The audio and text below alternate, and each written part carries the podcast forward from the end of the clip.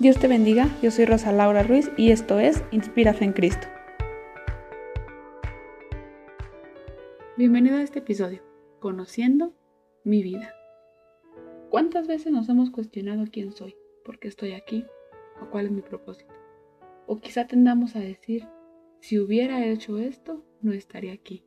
Si hubiera hecho de esta otra manera, probablemente me iría mejor. O quizá tendemos a decir, si hubiera hecho así, no estaría aquí.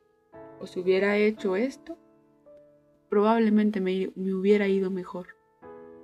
Pero hoy quiero decirte que el lugar donde estamos es el lugar donde las consecuencias de nuestras decisiones nos ha llevado. Pero puedo asegurarte que Dios no llega ni antes ni después.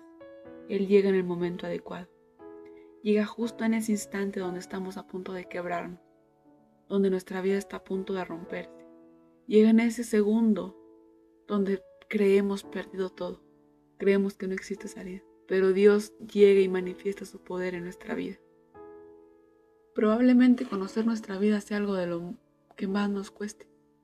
Tal vez es más fácil reconocer nuestros errores que nuestras virtudes, o viceversa. Quizá te sea más fácil conocer tus virtudes que tus errores, pero ciertamente nuestra vida tiene un propósito, glorificar a Dios. Así que tenemos que empezar a buscar la manera en donde encontrar el camino correcto. Necesitamos empezar a descubrir cómo glorificar a Dios con nuestra vida. Quizá el conocernos aún es imposible porque no lo hemos logrado ni nosotros mismos. Muchas veces queremos que otros nos conozcan sin haber experimentado el conocernos de manera autónoma. O peor aún, queremos que conozcan una fachada de nosotros que es totalmente lo opuesto a lo que en realidad somos.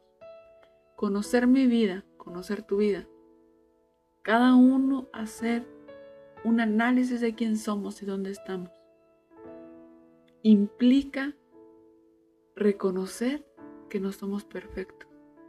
Reconocer que la perfección solo vendrá cuando Cristo venga y, y, empiece a cambiar. Cuando venga y desarraigue todo aquello que estaba ahí enraizado en nuestro corazón. Toda aquella amargura, todos aquellos sentimientos ególatras, egoístas todas aquellas emociones que en primera instancia nos dañan a nosotros. Tal vez sea necesario que pasemos por todo lo que hemos vivido para reconocer el poder de Dios en nuestra vida. Abrazar nuestro proceso es reconocer que algo mejor viene, siempre y cuando reconozcamos a Cristo como nuestro Salvador.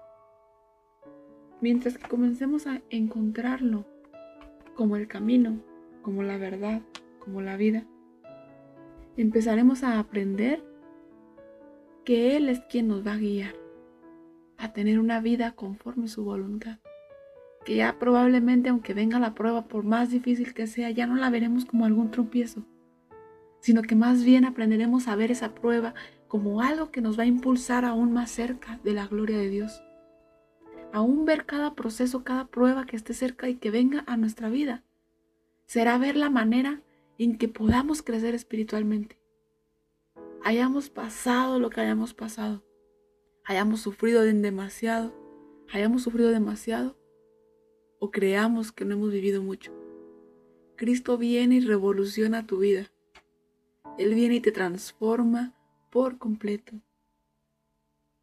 Y esta semana quiero compartirte un texto y quiero que meditemos en él apreciando lo maravilloso que es Dios. Porque tú formaste mis entrañas, tú me hiciste en el vientre de mi madre. Te alabaré porque formidables, maravillosas son tus obras. Estoy maravillado y mi alma lo sabe muy bien. No fue encubierto de ti mi cuerpo, bien que en oculto fui formado y entretejido en lo más profundo de la tierra.